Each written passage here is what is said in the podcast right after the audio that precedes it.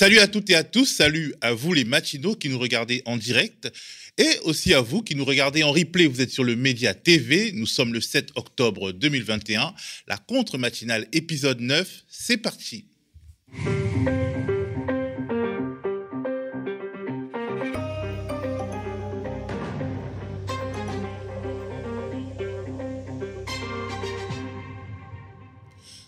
Nous sommes le 7 octobre 2021 et ce soir sur France 2 à 21h05, vous pourrez regarder le numéro de l'émission Complément d'enquête, pardon, de l'émission euh, Cache Investigation consacrée au scandale Pandora Papers, qui désigne cette fuite massive de documents qui révèlent des noms et des histoires d'hommes d'État, de célébrités et de businessmen du monde entier ayant planqué de l'argent dans des paradis fiscaux. Aujourd'hui, nous en parlerons justement un peu moins des Pandora Papers en tant que tels et un peu plus du rôle systémique de ces paradis fiscaux. Nous en parlerons avec Paul Jorion, anthropologue, ancien trader devenu célèbre pour avoir prédit la crise financière de 2008. Pour lui, en gros, nos dirigeants politiques font de la comédie, ils se servent des paradis fiscaux pour cacher des secrets qui relèvent du secret d'État, de la raison d'État et de leur propre corruption. Pour Jorion, les paradis fiscaux sont une réalité structurante du capitalisme contemporain. On va l'écouter dans quelques minutes et en dernière partie de matinée, je serai sur le plateau avec Benoît Colomba, journaliste d'investigation en service à Radio France, et avec Hamzat Boukari Yabara, historien. Ils sont au nombre des co-auteurs d'un gros livre passionnant, L'Empire qui ne voulait pas mourir, une histoire de la France-Afrique qui sort aujourd'hui même aux éditions du Seuil. Avec eux, il sera aussi question de raisons d'État, de collusion entre politique et grands patrons, bref, de la face sombre du capitalisme qu'on ne saurait dissocier de la pauvreté dans de nombreux pays du monde, donc de l'immigration, qui au final est le fond de commerce de, certains acteurs de la France-Afrique notamment, et je pense furieusement à Vincent Bolloré, l'un des créateurs d'Éric Zemmour. Mais avant ça, bien sûr, ce sera un échange par téléphone avec un socio ou un abonné du média. Cette fois-ci, c'est Jean Bourrieux, un de nos correspondants citoyens basés à Rennes. Mais avant ça, c'est l'heure de la titrologie. Aujourd'hui, les questions d'économie à la une de deux de nos quotidiens, Les Échos et Le Monde. Alors, Les Échos, c'est un peu l'apporteur de bonnes nouvelles. Chômage, la spectaculaire inversion de la courbe, claironne le journal contrôlé par Bernard Arnault, première fortune de France. Bon, on va se calmer, on est encore loin du plein emploi. Et des bonnes nouvelles comme ça, ça présage d'autres nouvelles moins joyeuses. Et bim, les échos nous expliquent que le revenu d'engagement pour les jeunes promis par Emmanuel Macron raboté et ne sera plus réservé qu'à 500 000 jeunes en grande difficulté. C'est vrai, quoi. Il ne faudrait pas que ces feignasses profitent de cette promesse de petit RSA pour faire des études à plein temps, par exemple, ou pire, ne rien faire alors qu'il y a des bullshit jobs qui les attendent. Pour résumer, il y a quand même une reprise, un petit avantage des travailleurs par rapport aux patrons, si l'on s'en tient à la sacro-sainte loi de l'offre et de la demande, et l'abandon du revenu d'engagement pour les jeunes, comme la réforme de l'assurance chômage, sont là pour rééquilibrer les choses au profit du patronat. La loi de l'offre et de la demande, bah, c'était juste pour rigoler. Les échos sautillent d'enthousiasme, le monde, quant à lui, joue les prophètes de malheur. Son titre est assez effrayant. Économie, pourquoi les pénuries vont durer? Des marques de prêt-à-porter, de chaussures de sport et de jouets subissent déjà des défauts d'approvisionnement visibles dans les magasins. Il y a aussi une pénurie de matériaux de construction et les denrées alimentaires risquent d'entrer dans la danse, explique Le Monde. La faute à qui? À la baisse de production chinoise due à des pénuries d'électricité et à la lenteur de la reprise de la production dans les pays d'Asie du Sud-Est. Bref, la fragilité des chaînes logistiques mondiales est encore en cause. Alors, petit autopromo pour en savoir plus, rendez-vous lundi pour l'instant Porsche qui en parlera. L'UMA consacre lui aussi sa une à un sujet lié à l'économie, l'énergie. Les éoliennes sont la nouvelle ligne de fracture en France apparemment. Éolienne, le vent de la discorde, titre l'UMA, qui explique en gros que la droite se soude autour de la détestation de ces moulins avant des temps modernes, tandis que la gauche, eh ben, elle ne sait pas trop où elle habite euh, concernant les éoliennes. L'opinion consacre sa une à la politique franco-française et scrute ce que le quotidien pro-business appelle le tango mortel entre Éric Zemmour et Marine Le Pen au coude à coude dans les sondages, pâtissant ou profitant d'un système de vases communicants qui mène la danse, se demande l'opinion. Le Figaro, lui, choisit de mettre en exergue l'international. Kim Jong-un, le leader nord-coréen, fait monter la tension face à l'Amérique, écrit le quotidien de droite, qui explique qu'alors que la Corée du Nord vient de tester un missile hypersonique, la Corée du Sud veut se doter comme l'Australie, tiens, tiens, tiens, de sous-marins nucléaires. On rappelle que le Figaro est contrôlé par la famille Dassault qui a prospéré dans la vente d'armes. La Croix. Le quotidien catholique titre Facebook mis en accusation une ancienne ingénieure du réseau social lui reprocherait de construire des algorithmes susceptibles de provoquer une forme d'addiction des utilisateurs. En tout cas, on se rappellera longtemps de l'effet de manque que la panne des serveurs de Facebook, WhatsApp et Instagram a produit chez des centaines de millions d'êtres humains en cette année 2021. Mark Zuckerberg et les cadres de Facebook peuvent se consoler en se disant que les grosses catas, ben, ça arrive à d'autres, notamment à la plateforme de vidéo en direct Twitch, qui a connu une fuite inédite de documents. Le site Cyberguerre, qui en réalité est un sous-site de Numérama, titre Fuite massive de Twitch, gain des streamers, ce que l'on sait sur l'immense leak du site de streaming. Mediapart revient sur les suites du rapport Sauvé, qui a mis en lumière les affaires de pédocriminalité au sein de l'Église catholique, qui sont tellement nombreuses qu'elles sont systémiques, selon les rapporteurs. Le quotidien en ligne écrit Église, le séparatisme à géométrie variable du gouvernement. En gros, le président de la conférence des évêques s'est défendu de pratiquer l'omerta euh, en expliquant que le secret la confession s'impose et est plus fort, à ses yeux en tout cas, aux yeux des, euh, des, prêtres, que les lois de la République. C'est le cœur de l'argumentaire de Gérald Darmanin dans sa volonté de faire voter une loi séparatiste. Mais depuis, il est muet, le Gérald Darmanin, et ne dénonce pas le supposé séparatisme de l'Église catholique. Vous avez dit bizarre, comme c'est bizarre. Et cet article du Bondi Blog qui raconte comment les amis d'Anas Kazib, syndicaliste, cheminot et candidat à la présidentielle 2022, essayent de réunir ces 500 signatures. Anas Kazib cheminot à la SNCF, et à la RATP, la Régie des transports parisiens, c'est le choc après la mort hier d'un ouvrier travaillant pour une société de BTP prestataire. Accident de travail, ce, travail, ce travailleur de 49 ans a été tué, écrit France Bleu, par une immense poutre ayant basculé tragiquement. C'est le deuxième accident mortel de ce type sur un chantier de transport en Ile-de-France. Voilà pour la titrologie. À ce stade de l'émission, je dois appeler notre socio et correspondant citoyen Jean Bourriot qui nous parle depuis Rennes. Est-ce qu'il est là, Jean? Oui, bonjour Théophile. Bonjour Jean, tu t'es bien réveillé, je suppose? Oui, ouais, ça va, j'ai même eu le temps de prendre un café. Ah ben super. Alors, est-ce que tu as regardé la titrologie? Est-ce que tu as envie de rebondir sur un titre en particulier avant de ben parler du sujet qui t'intéresse? Non, ben, moi je, je, suis resté un peu sur euh, l'évasion fiscale d'hier parce que le, ça rebondit tellement par rapport à ce qu'on peut vivre ici ou à ce que je vais vous raconter tout à l'heure par rapport au campement des Gailleuls que de savoir qu'il y a des milliards comme ça qui sont euh, bien planqués alors qu'on aurait besoin d'un petit peu. Euh, et je dirais que cette différence de traitement de l'argent, on la vit aussi complètement au niveau local dans le choix que font les préfectures ou les mairies. Alors ben, justement, au niveau local, tu nous avais parlé, parce que tu étais déjà euh, passé euh, à l'antenne, en tout cas en audio, et tu nous avais parlé euh, d'un camp de migrants à Rennes, et tu nous avais dit que tu allais y aller et prendre quelques images. Est-ce que tu l'as fait? Voilà, oui, j'y suis allé, j'ai pris des images, j'en ai fait une toute petite vidéo, mais depuis, j'ai reçu des images aussi d'une oui, on voit les images à l'écrit, justement. C'est un droit qui euh, y, était, y était avant moi et donc qui a pris au plus fort de la tempête. Voilà. Alors, ce que, ce que je voulais vous, je rappelle hein, simplement, depuis quatre mois, euh, une centaine de personnes, dont la moitié d'enfants, dorment sous des tentes dans, dans, le parc là que vous voyez.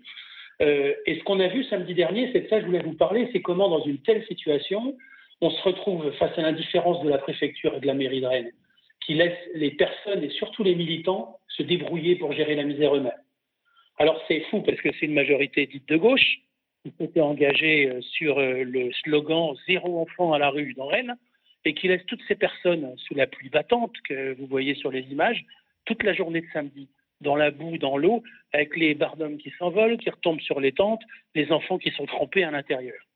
Alors c'est d'autant plus choquant que la préfecture avait prévenu qu'il y avait un risque de, de bourrasque, éventuelle chute d'arbres, et que même l'île et Vilaine était en zone orange. Des élus des Verts ont essayé de faire ouvrir un gymnase pour euh, mettre à l'abri euh, toutes les personnes. En vain. Ça n'a pas fonctionné. Pourquoi ça n'a pas fonctionné? Pardon? Pourquoi? Pourquoi ça n'a pas fonctionné? Pourquoi ils n'ont pas ouvert le gymnase? Je ne sais pas le détail. J'ai tous les, tous les éléments qu'a transmis le collectif interorganisation de soutien aux exilés, mais j'ai pas le détail. J'en parlerai avec eux euh, samedi prochain. Euh, et en fait, donc il y avait une élue de permanence qui est venue. Euh, mais alors c'est fou parce qu'elle allait de tente en tente pour voir l'ampleur des dégâts. Et alors ses réflexions, c'était oh mais la tente est mouillée, mais les matelas sont secs. Ou le vent va se calmer ce soir, la pluie va s'arrêter demain. Voilà, en fait, elle avait la consigne de rien faire, quoi. Et, psychologiquement, elle se tient à distance de, de ça. Comment? Psychologiquement, finalement, elle se tient à distance de, bah de ça. C'est quand même troublant euh, en 2021 en France de voir euh, des gens, des familles, des enfants qui dorment euh, sous des tentes dans la boue.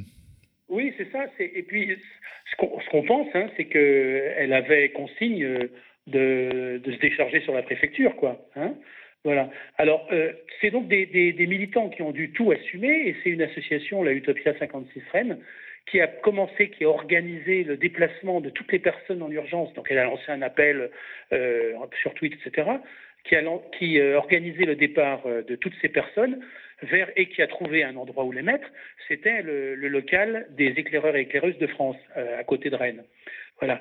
Mais et c'est quand les militants ont eu quasiment fini de transporter tout le monde qu'à ce moment-là, l'élu de la mairie a annoncé qu'elle avait affrété un bus de la Star, c'est la compagnie de la métropole, pour les 16 derniers.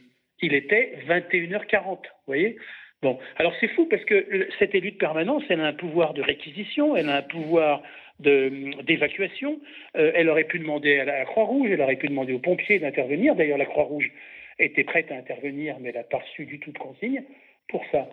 Alors ça, c'est la mairie, mais on a aussi le préfet à côté. Alors après des dizaines d'appels des militants euh, vers le préfet, il est venu à 19h15. C'est encore après que j'avais filmé. Il a constaté les dégâts, puis après, il est allé dans sa voiture de fonction.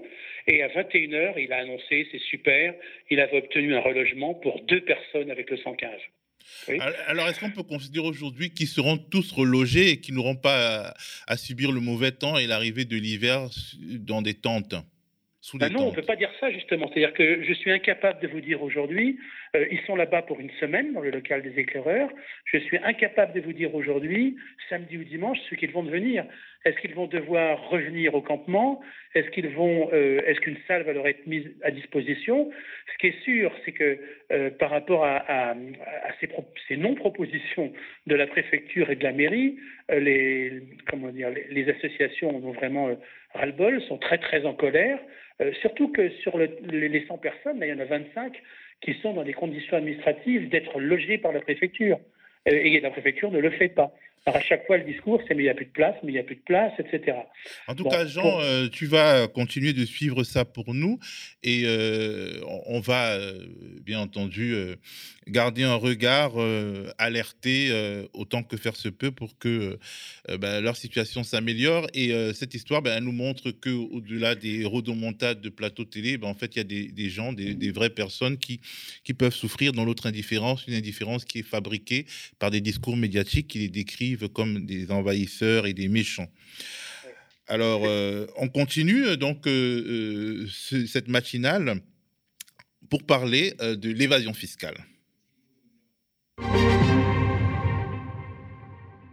Souvenez-vous, c'était début 2019, euh, en pleine crise des Gilets jaunes, sur le plateau de BFM TV, l'avocat et Gilets jaunes François Boulot affrontait Sylvain Maillard, député LREM. Paris grondait de colère. Éric Drouet était mis aux arrêts et François Boulot posait le problème de cette évasion fiscale qui prive les États des ressources nécessaires pour pouvoir mener des politiques sociales.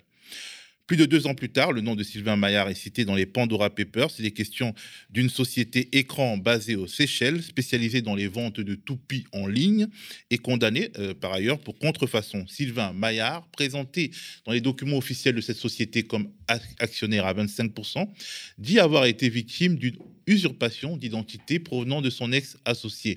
Bon, on le croit. Mais il n'a pas bah, vous, voyez apparaître le, tweet à l'écran, euh, mais euh, Sylvain Maillard n'a pas eu non plus à faire face au feu nourri des critiques ou des soupçons au sein de son, camp. Je vous lis un extrait du blog Mediapart de Wael Mais ici, qui est très lucide, et euh, je le lis donc, il est des signes qui ne trompent pas. Depuis la révélation du scandale mondialement connu sous le nom de Pandora Papers, pas un mot de la majorité, aucune déclaration, même laconique d'un membre du gouvernement. Les comptes Twitter de Gérald Darmanin, Éric Dupont-Moretti, Bruno Le Maire, le maire habituellement prolixes, n'ont pas dégainé un seul mot d'indignation pour dénoncer cet évitement éhonté de l'impôt qui est devenu en France, comme ailleurs, le sport préféré d'une caste riche, à l'abri des tourments de l'inflation et de la peur du lendemain. Nicolas Sarkozy, Emmanuel Macron, Jean Castex, Richard Ferrand, Pierre Moscovici, Laurent Fabius, Marine Le Pen, Christian Jacob, Gérald Larcher, Bruno Retailleau, tous ces personnages politiques de premier plan ont tous le même point commun de ne pas s'être exprimés sur cette gigantesque enquête d'investigation qui recense pas moins de 600 noms français. Très étrange.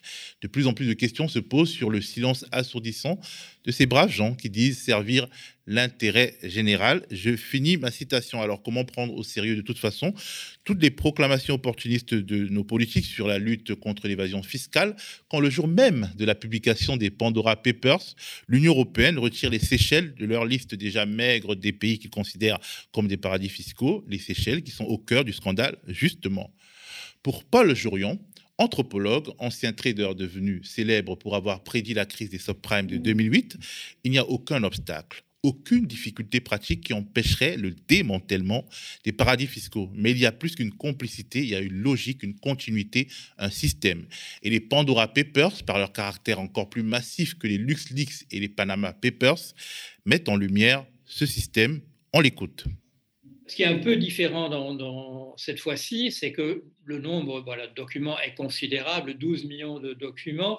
Euh, et puis, on n'est plus vraiment, je dirais, dans la fraude, on n'est plus véritablement dans le scandale, on est dans le fonctionnement normal de notre système politique, économique, euh, capitaliste et, autres. Et euh, comme c'est souligné par beaucoup de journalistes qui reprennent ces informations, il y a peu de choses là-dedans qui sont illégales mais ça ne veut pas dire qu'elle ne soit pas scandaleuse parce que qu'est-ce que ça nous montre? Ça nous montre des choses qu'on connaît, euh, une logique du profit, une concentration extraordinaire de la richesse, et dans les pays même démocratiques, euh, des sommes qui circulent et qui sont des pots de vin, qui sont des bacs-chiches divers, des commissions comme on les appelle, euh, et qui sont simplement soit la rémunération de personnes particulières, soit le fonctionnement de la raison d'État, comme euh, dans des pays où on ne peut pas intervenir. Rien n'empêche qu'avec des fonds secrets, euh, on, rémunère des mercenaires. Les États euh, sont, Alors, on continue pour Paul Jorion. Donc, vous pouvez consulter le blog pauljorion.com. Eh ben, il est catégorique, il n'y a rien de vraiment secret dans la machinerie a priori impénétrable des paradis fiscaux, comme les grosses places boursières, Londres et New York, ils font, pour un grand nombre d'entre eux, partie de l'écosystème financier de notre mondialisation néolibérale. Je ne sais pas si on peut avoir le deuxième extrait de Paul. On ne l'a pas. Euh, ah bah, c'est parti. Bon, euh, bah, en tout cas, euh, on a quelques problèmes à la technique euh, avec les extraits de Paul Jorion. si on ne peut pas les avoir, on, va les avoir après. Mais là, on lance le deuxième magnéto. Donc, je vous rappelais Paul Jorion, euh, dont vous pouvez consulter le blog assez riche, pauljorion.com, il est catégorique. Il n'y a rien de vraiment secret dans la machinerie a priori impénétrable des paradis fiscaux, comme les grosses places boursières, Londres et New York, qui font partie, pour un grand nombre d'entre eux, de l'écosystème financier de notre mondialisation néolibérale. C'est structurel. On sait, on sait qu'en fait, 70% de l'argent qui passe dans ces arbres fiscaux euh, est sous la supervision euh, directe ou indirecte de la City de Londres. Pourquoi? Parce que quand tu regardes le nom de tous ces euh, paradis fiscaux, la plupart faisaient partie du Commonwealth de l'Empire, britannique. Et il y a une surveillance qui continue à, avoir lieu. La preuve, c'est que quand on a besoin de l'argent, on sait exactement la trouver. Alors, pourquoi est-ce qu'on, est-ce qu'on laisse cette, semi-surveillance? Pourquoi est-ce qu'on ne réglemente pas tout, ça? Ben, Essentiellement parce qu'on ne sait pas comment résoudre ce problème de la, de la, de, la prostitution, de la, de la drogue, du trafic d'armes, du bakchich. La plupart de nos systèmes fonctionnent avec en, arrière-plan euh, des commissions qui sont versées. Euh, c'est dans l'actualité récente. On voit bien que tous ceux qui veulent faire des campagnes électorales et qui sont bien placés avec des fonds plus, plus gros que ceux qui sont autorisés par la loi, c'est ponctionné sur des commissions de ce type-là. Tout ça passe par ces, par ces paradis fiscaux. Encore plus intéressant, Paul Jorion attire notre attention sur un fait juridique quasiment anthropologique grâce à la distinction entre personnes physiques et personnes morales et aux véhicules formels qui, qui permettent de transformer une personne physique en personne morale dès lors qu'elle est très riche, eh ben, les hyper riches finissent par devenir des super humains qui ne sont pas assujettis aux mêmes règles que les autres à la disposition des plus riches, c'est que nous avons fait historiquement une différence entre les personnes, les vraies personnes, nous, les personnes physiques. Nous avons créé, c'est au milieu du 19e siècle, nous avons créé les personnes morales qui ont une, une existence juridique. Pourquoi est-ce qu'on a fait ça? Parce qu'au moment de la mort d'un fondateur d'une entreprise, il fallait la fermer. Et ça posait effectivement des problèmes. Il y bon, on ne pouvait plus approvisionner les clients, euh, il fallait mettre les, toute la main-d'œuvre à, la porte. On n'a pas voulu que ça se fasse. Et du coup, on a créé euh, euh, des personnes qui ont la possibilité d'être immortelles et quand on a réglementé le droit des personnes physiques euh, dans ce qu'on appelle l'abusus, c'est-à-dire le droit de détruire comme on veut l'ensemble des choses euh, dont on dispose. On a réduit ça petit à petit pour les, personnes, les vraies personnes euh, voilà, qui, qui, qui, ont un corps. mais pour les personnes morales, on ne l'a pas fait. On leur a permis de continuer à exercer cet abusus et elles peuvent, elles l'invoquent maintenant quand on essaie de les réglementer pour qu'elles soient moins polluantes et des choses de cet ordre-là, pour qu'elles cessent du gaz de serre. Elles utilisent les avantages dont elles disposent et les entreprises se domicilient, comme tu le sais, fiscalement à peu près où elles veulent, et les, les, personnes riches ont la possibilité de créer ce qu'on appelle des trusts ou des fiducies euh, en, euh, en, français, qui permettent qu'elles délèguent leur pouvoir de personnes physiques, de personnes comme de chair et d'os, de le transmettre à une, à une société qui, elle, a ce pouvoir d'immortalité, qui, peut se déplacer comme elle. Moi, je suis obligé de, si je, veux aller ailleurs, je dois traverser la frontière. Mais non, ces sociétés-là, elles peuvent se redistribuer n'importe où et elles ne sont pas simplement des havres fiscaux. Elles sont surtout des paradis sur le plan juridique. Ce sont des pays qui, ont, voilà, qui permettent, non pas aux citoyens locaux, euh, les luxembourgeois n'ont pas davantage de droits que la plupart des gens en Europe, mais les non-résidents ont des pouvoirs quasiment illimités. Pourquoi? Parce qu'ils peuvent mettre de l'argent dans des comptes en banque et que ça peut faire fonctionner euh, l'industrie locale d'une manière ou d'une autre. Alors, ce qu'il dit est stimulant, voire troublant, très troublant, mais dans l'époque que nous vivons, pouvons-nous faire semblant de ne pas voir l'articulation de plus en plus nette entre des États qui sont censés nous représenter, des capitaines d'industrie qui sont censés prendre des risques pour s'enrichir, mais reposent en réalité sur la force de ces États, et les guerres, les pillages, le racisme, les coups d'État, la corruption, les assassinats. L'énumération que je viens de faire, je l'ai tirée du bandeau de couverture d'un livre, ce livre, un grand et gros livre, L'Empire qui ne voulait pas mourir, une histoire de la France-Afrique. L'Empire qui ne voulait pas mourir, une histoire de la France-Afrique, c'est un livre à plusieurs auteurs et j'ai avec moi sur le plateau deux de ses co-auteurs, Hamzat Boukari Yabara, historien, et Benoît Colomba, journaliste d'investigation en service à Radio France. Bonjour Benoît. Bonjour. Tu travailles pour une rédaction qui a été partie du consortium de journalistes qui a sorti les Pandora Papers. Avant de parler du sujet qui vous amène ici, c'est-à-dire votre livre, j'aimerais savoir quel rapport euh, tu, quel regard tu portes sur la réception politique et médiatique de cette affaire Pandora Papers euh, dans notre pays. C'est très révélateur. Euh, vous avez utilisé tout à l'heure avec Paul Jorion le terme de, système à propos des paradis fiscaux. Euh, ce qu'on montre justement dans ce livre à propos de la France-Afrique, que c'est un système, la France-Afrique, qui a sans cesse su se renouveler, qui a changé de visage et qui existe toujours bel et bien, même si officiellement, hein, c'est ça, commence à, devenir une habitude. À chaque chef de l'État français, on enterre officiellement la France-Afrique. Or, elle est toujours là. Évidemment, c'est plus la même France-Afrique qu'à l'époque du général de Gaulle ou de Jacques Foccart, mais elle est bien là et elle a parfaitement su s'adapter à la mondialisation néolibérale et aux paradis fiscaux. Et, disons, quels sont les, les, permanences qui euh, te permettent de dire qu'elle existe toujours, alors que justement euh, dans le commerce international, euh, on voit de l'entrée dans ces anciennes colonies françaises d'autres pays, la Chine, la Corée du Sud, etc. Qu'est-ce qui permet de dire que ça continue? Bah, C'est une histoire longue en fait. Déjà, il suffit de voir les noms qui sortent à la faveur des Pandora Papers, où on retrouve effectivement les responsables du Congo-Brazzaville, du Sénégal, etc ou des euh, représentants français, euh, des anciens ministres comme Dominique Strauss-Kahn, qui passent par euh, des places offshore pour justement faire du commerce avec des dictateurs africains. donc ça, c'est la première chose. Après, par rapport à la Chine, on voit bien, je parlais d'adaptation. C'est vrai que ça aussi, c'est un élément de langage qui est toujours mis en avant en disant aujourd'hui, la France-Afrique, ça n'existe plus, il y a la Chine-Afrique, il y a les Russes, etc. Bien sûr, il ne s'agit pas de nier qu'il y a d'autres puissances, d'autres pays qui sont aussi présents sur le continent africain. Sauf que ce qu'on montre dans le livre, c'est que quand j'expliquais que la France-Afrique, elle a parfaitement su s'adapter, euh, il faut voir que peut-être qu'il y a eu une baisse des parts de marché, mais les chiffres d'affaires, ils ont augmenté euh, pour euh, les, entreprises françaises en Afrique. Il y a un personnage emblématique, Vincent Bolloré, par exemple, bon, qui symbolise complètement le, visage de, cette France-Afrique.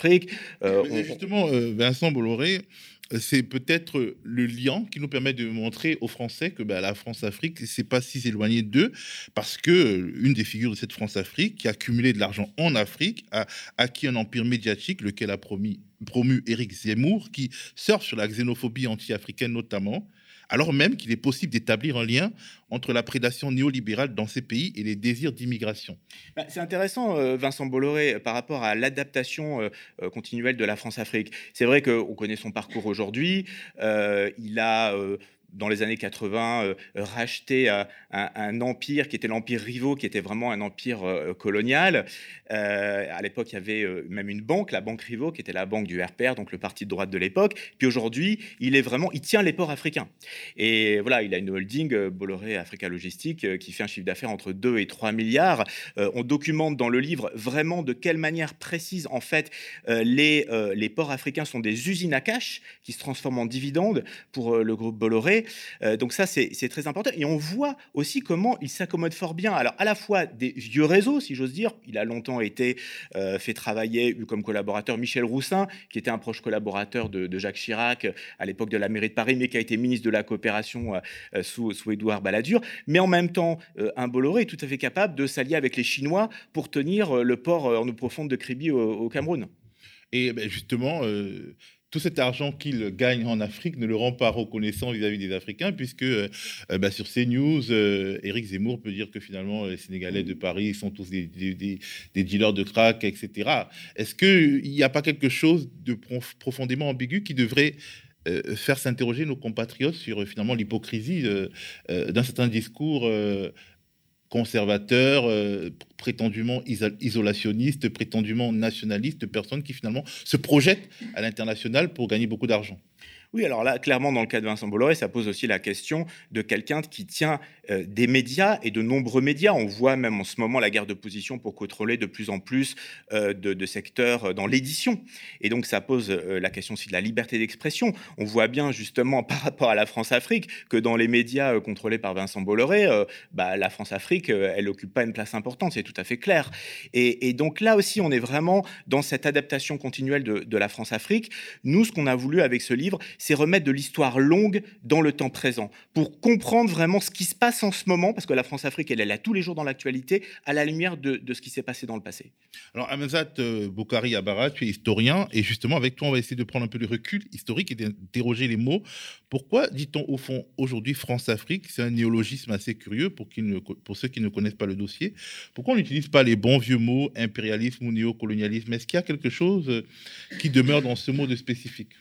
Oui, je crois que ce mot, il est, spécifique parce qu'il est lié vraiment à la particularité de l'histoire coloniale française. Donc, on montre en fait comment l'idéologie coloniale, elle a nourri, euh, du point de vue de l'universalisme français, une forme d'arrogance, une forme de domination, une forme de suprématie, et en même temps un arrimage très particulier entre la France et ses anciennes colonies et le continent africain de manière plus générale. Il y a aussi euh, dans euh, le thème de France-Afrique euh, tout un lien assez particulier avec la notion de système, avec la notion de dispositif qu'on ne retrouve pas au niveau des autres néocolonialismes ou des autres impérialismes. Et aussi cette idée que quelque part la France est une puissance africaine. Quel, quel, dispositif par exemple spécifique? Les dispositifs militaires, monétaires, culturels, économiques, la francophonie, le franc CFA, donc tout ce qui est aujourd'hui en train de ressortir du point de vue de l'amputation des souverainetés africaines et qui est lié également, je dirais, à la hum, surface de, de, puissance géopolitique de la France. Donc on a ce type de relations euh, officielles euh, connues à travers des accords, mais également des relations privées euh, entre des dynasties, on peut les appeler ainsi si on regarde un certain nombre de potentats africains, et aussi des dynasties euh, françaises qui s'appuient sur ce système-là et qui sont traversées, soutenues par des multinationales. On veut quel nom, par exemple ben, Les Bongo, les Yadema, toutes ces dynasties qui se maintiennent au pouvoir et qui créent des clans. Et, en qui, Balkany, Bolloré, tout ce qui tourne autour des Hauts-de-Seine et tout ce qui tourne également des, des principales multinationales avec aussi, euh, je dirais, une dimension vraiment euh, systémique. C'est-à-dire que les acteurs peuvent disparaître, mais le système se maintient. Et ça, c'est très important parce qu'il euh, y a vraiment l'image de l'iceberg. C'est-à-dire que c'est un peu un paradoxe. pendant longtemps, la France-Afrique, c'était quelque chose qui était assez méconnu du grand public. Des gens se sont battus pour faire connaître cette notion, comme François-Xavier Verschave, le président de l'association Survie, Survie qui collabore activement à, à, cet ouvrage. Et donc, c'était pour dénoncer les barbouzeries, les mercenaires, les coups fourrés les assassinats, les déstabilisations, qui existent toujours par ailleurs. Donc il y a eu un, moment de dévoilement finalement de ce qu'il y avait en dessous de l'iceberg. Mais le paradoxe, c'est que aujourd'hui, euh, le sommet de l'iceberg visible, qui est toujours là de la France-Afrique, que vient de décrire Hamzat, en fait, il est là, mais euh, c'est comme si on ne le voyait pas. Donc effectivement, c'est tout ce qui concerne les bases militaires, euh, la coopération militaire, la domination par la monnaie, le, soft power par la francophonie, la coopération, en fait. Donc tout ce qu'on qu'on met dans le vocable de néocolonialisme. Donc cette histoire continue par d'autres moyens, et donc ça, c'est important de, de, le décrire. Et évidemment, c'est au détriment des des, peuples africains. Et alors, c'est euh, euh, euh, transpartisan, la France-Afrique, c'est-à-dire gauche-droite, par exemple, là, bon, gauche, gauche, on se comprend. Dominique Strauss-Kahn, il sera donc l'objet d'un documentaire de cache investigation que nous appelons, tout le monde à regarder s'ils le peuvent, sur France 2. On fait la pub pour le service public. c'est transpartisan quelque part. C'est absolument transpartisan. Ça va vraiment de, de, la gauche à la droite, avec évidemment quelques résistances internes.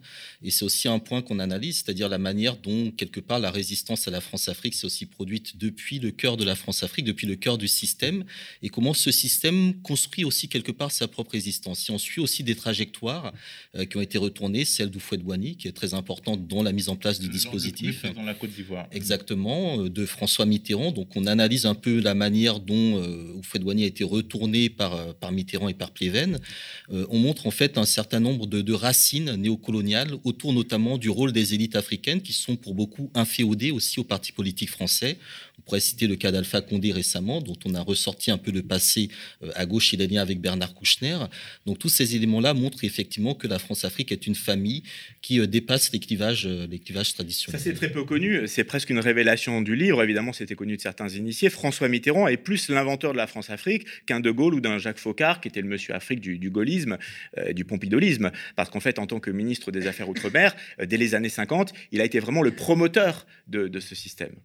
Alors, euh, l'Empire qui ne veut pas mourir, c'est le titre de votre livre. Et justement, euh, euh, ça peut choquer, parce que les gens peuvent se dire, bon, enfin, la France n'est pas un empire, les États-Unis sont un empire, la Russie a été un empire, mais pourquoi traiter la France, qui est un pays de 60 millions d'habitants, d'empire N'y a-t-il pas une désir, un désir de... Absolument pas, absolument pas. La France a toujours des colonies. On parle de la Polynésie, de la Polynésie française. On peut parler également des, de la Caraïbe, de, de Mayotte. ce sont des points qui sont évoqués dans l'ouvrage. La question des îles tout cela montre que la France, à travers son empire maritime, est encore une puissance coloniale aujourd'hui. C'est le dernier empire qui ne veut pas mourir et dont on voit dans l'actualité, à travers la présence de la politique africaine dans l'actualité française, euh, que c'est un pays qui est beaucoup plus lié à cet héritage colonial à cette bah, actualité coloniale. Moi, j'ai l'impression qu'elle n'est pas présente de l'actualité africaine. Euh, Benoît, tu es journaliste, mais par exemple, on a beaucoup parlé de la crise des sous-marins avec l'Australie, mais on n'a pas parlé euh, de la crise, de la grave crise que la, France a avec le Mali. On n'a même plus parler de, finalement des, querelles avec l'Algérie et le Maroc, qui sont stratégiquement un peu moins importantes que les, problèmes avec le Mali. Est-ce que ça pose comme... Euh, ça pose vraiment la question du traitement euh, médiatique, effectivement, de ces sujets-là. Il y a un chapitre dans le livre qui est consacré à ça. Ça pose aussi la question de l'instrumentalisation euh, politique autour de ces sujets. il y a, on parlait de résistance, il y a aussi une résistance à avoir par les mots. cette résistance par les mots, il y a des militants africains qui l'ont payé de leur vie. On en parle évidemment, on leur rend hommage dans le livre. Mais aujourd'hui, quand on voit ce qui se passe avec Emmanuel Macron, avec donc ce sommet euh, Afrique-France, puisque maintenant on n'appelle plus ça sommet France-Afrique, parce que ça fait trop France-Afrique, justement, bataille des mots. Depuis 2005, ils ont inversé l'ordre des mots. Euh, on voit bien qu'on est toujours dans, dans, le même continuum historique, finalement. Donc là, euh, le, pouvoir nous vend finalement une autre façon de procéder, avec un sommet qui n'est plus avec des chefs d'État africains, mais qui serait avec la société civile, en, lien avec un, un intellectuel africain. mais mais en fait, quand on regarde euh, ce qui se passe, on peut peut-être dire rapidement trois choses. D'abord, euh, quand on regarde le dispositif, c'est une position qui est très coloniale, c'est-à-dire le chef de l'État, le président de la République française, qui est un peu au-dessus de la mêlée, qui va rencontrer la jeunesse et qui euh, délègue à un intellectuel africain le soin de justement lui présenter un panel de jeunes et il va répondre. Bon, ça c'est la première chose. j'employais le mot dispositif. Hein, en théâtre, on parle de dispositif scénique. C'est une forme de mise en scène. Une forme de mise en scène, c'est-à-dire qu'en gros, euh, vous changez un peu le décor, vous changez quelques acteurs, mais c'est la même pièce qui est jouée. Et d'ailleurs, on peut aussi euh, relever, on parlait de l'actualité, qu'en en fait, il y a seulement cinq mois, euh, en mai dernier, il y a déjà eu un sommet avec des chefs d'État africains peut-être on en a moins parlé dans, les médias, c'était un sommet alors qui était de, financement des économies des pays africains, où on retrouvait le Cameroun, le Mali, le Sénégal, la République démocratique du Congo, etc., qui était avec tous ces pays, tous ces leaders africains, autour d'Emmanuel Macron au Grand Palais à Paris. Donc, voilà, on voit bien qu'il y a quand même un, tour de passe-passe dans cette histoire de sommet Afrique-France à Montpellier. Et puis justement, il y a l'Agence française de développement, il y a Mediapart qui a sorti euh, un dossier, vous parlez aussi de l'Agence française de développement. A priori, euh, le français de base, entre guillemets, a l'impression que la France euh, aide l'Afrique, puisque chaque année, on nous dit il y a tel pourcentage de notre PIB qui est consacré à l'aide au développement. Et en fait, vous montrez que cette aide au développement, en fait, c'est souvent tout et n'importe quoi sauf de l'aide au développement. Ah bah oui, euh, clairement, peut-être on peut dire euh, deux choses. D'abord, effectivement, derrière l'aide de développement, c'est d'abord une machine à euh, faire la promotion des entreprises françaises en, Afrique et à décrocher des contrats. Ça, on le documente vraiment dans, le livre. Au-delà même des, cas de, de, scandales qui ont été révélés par le collectif Disclose et Mediapart récemment. Et puis, il y a toute cette idée autour de la coopération.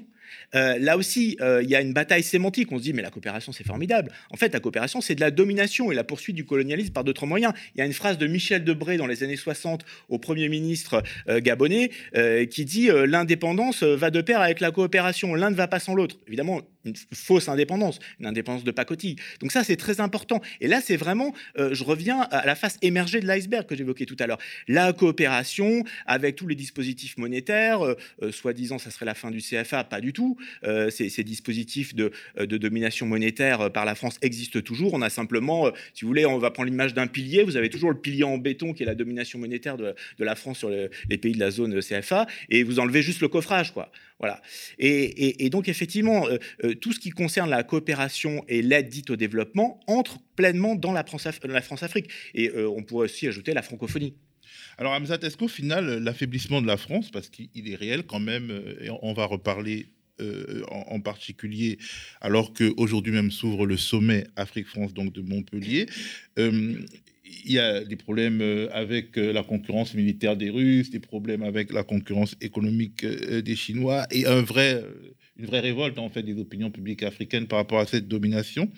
Mais on a l'impression que l'alternative panafricaine, c'est-à-dire la gestion du destin de l'Afrique par les Africains eux-mêmes, n'est pas aussi forte qu'on pourrait l'attendre. Est-ce qu'il y a finalement euh, euh, l'Afrique africaine qui pourrait se substituer à la, France-Afrique? Est-ce qu'elle est prête à, se saisir du démantèlement éventuel du dispositif pour s'imposer ou alors à précipiter ce démantèlement Je pense qu'on montre dans l'ouvrage qu'il y a eu des résistances permanentes à la France-Afrique, des résistances qui ont été posées par les peuples africains, par un certain nombre de, figures également, euh, et puis aussi euh, le fait que quelque part il y a une, un cordon à couper entre les anciennes colonies, l'Afrique de manière plus générale et la France aujourd'hui, et que cela passe aussi par euh, l'interrogation du rôle de la diaspora. Et à mon sens, dans ce sommet Afrique-France, l'un des objectifs du renouvellement de cette France-Afrique, c'est de jouer sur la diaspora.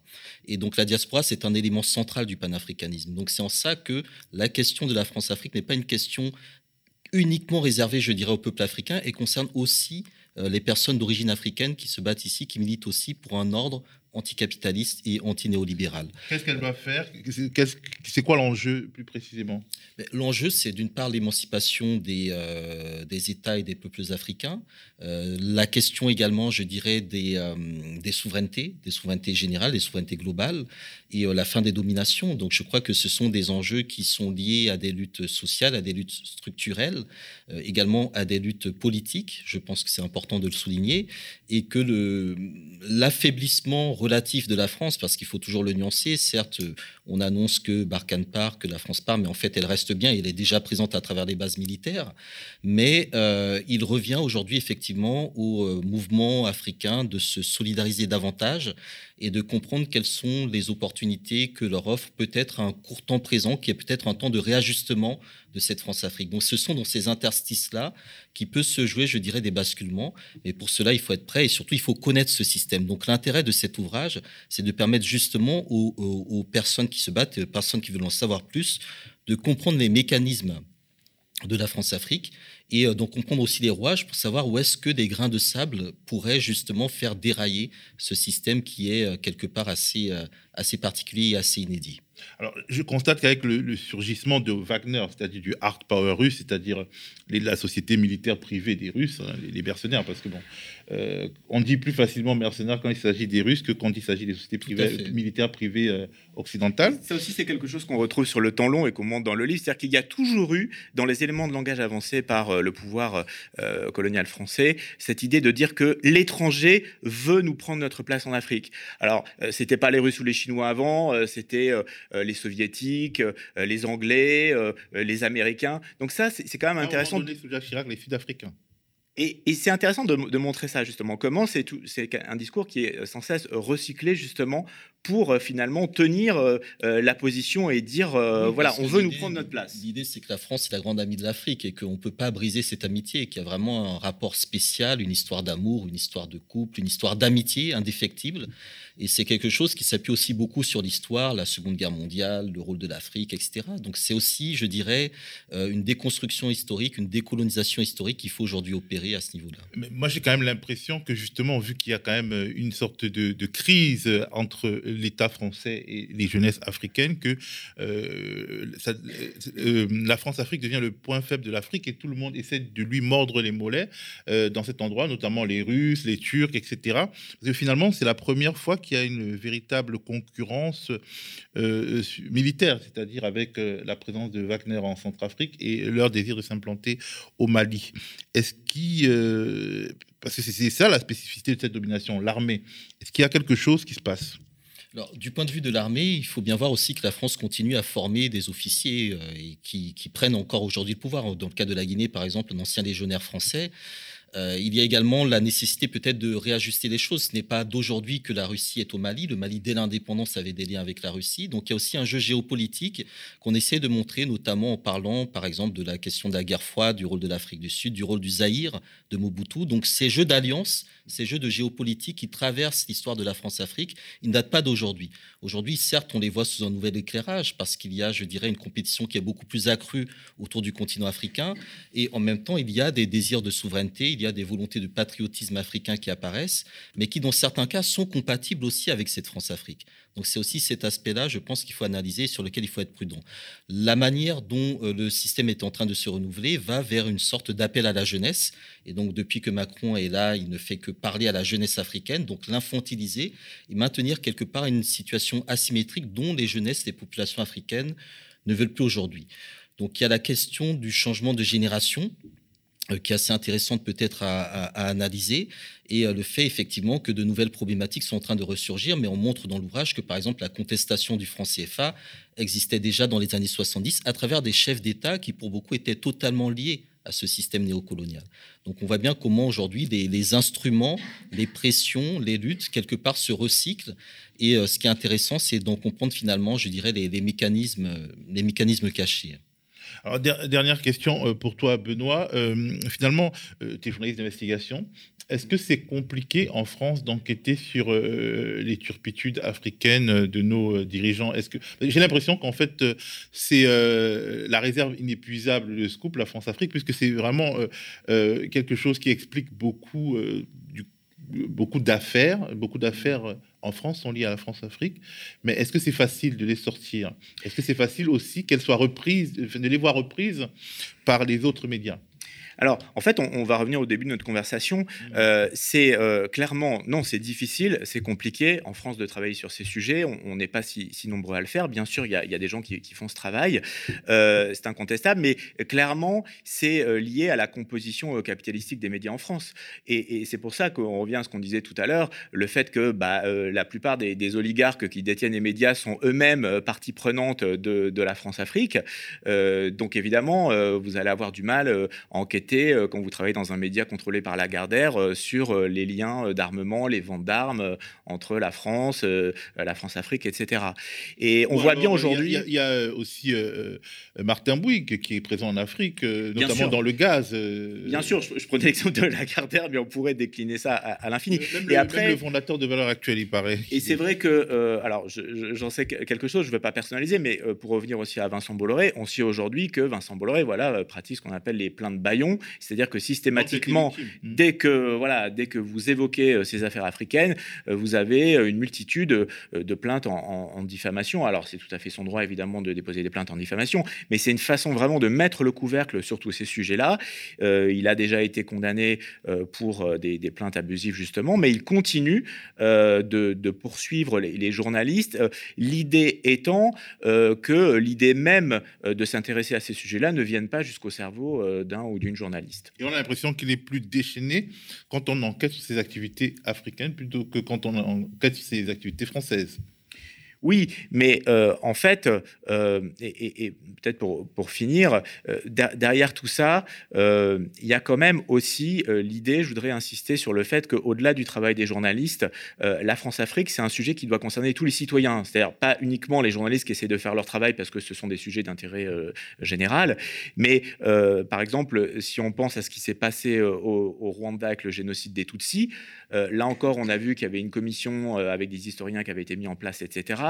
Euh, on a l'impression qu'on a fait un grand pas parce que des mots ont été posés sur le rôle accablant de la France même si on ne parle pas de complicité, alors qu'on pourrait tout à fait euh, parler de, complicité, puisque euh, c'est parfaitement documenté. Il y avait des alertes avant, pendant et après le génocide sur ce qui se passait, qui remontaient jusqu'au sommet de l'État.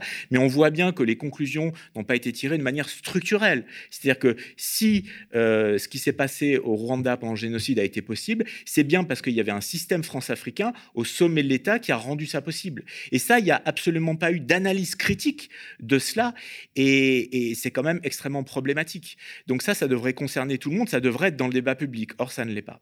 Bah, ça ne l'est pas, notamment parce que bah, ceux qui, grâce à l'argent euh, qu'ils ont euh, accumulé en Afrique, euh, contrôlent les médias privés, entre guillemets, et ben, en fait, ils font barrage. Merci à vous. Je rappelle que vous êtes co-auteur et co-directeur de ce livre que je montre à nouveau, L'Empire qui ne voulait pas mourir, une histoire de la France-Afrique, qui sort aujourd'hui même, aujourd'hui même où s'ouvre donc le sommet Afrique-France euh, de Montpellier, Emmanuel Macron qui coopte la jeunesse et les intellectuels africains. Alors ce livre, il éclaire notre histoire et notre actualité à plusieurs titres. Et je vous conseille de l'acheter si vous pouvez, le mettre dans votre bibliothèque, de le picorer, de le lire en entier comme vous le sentez. La contre-matinale du média, c'est fini pour aujourd'hui. Rendez-vous lundi et bien entendu, euh, rendez-vous vendredi demain. et bien entendu, demain et dimanche, vous aurez droit, euh, samedi et dimanche, vous aurez droit à des programmes nouveaux et intéressants sur nos pages YouTube, Facebook, Twitter, Instagram et sur notre site lemediatv.fr. Le média ne peut bien entendu pas compter sur les oligarques de la France-Afrique et d'ailleurs. Son financement ne repose que sur vous qui appréciez notre travail. Sans votre soutien, nous disparaissons et pour nous soutenir, il faut aller sur lemediatv.fr slash soutien. Merci à vous, force à nous.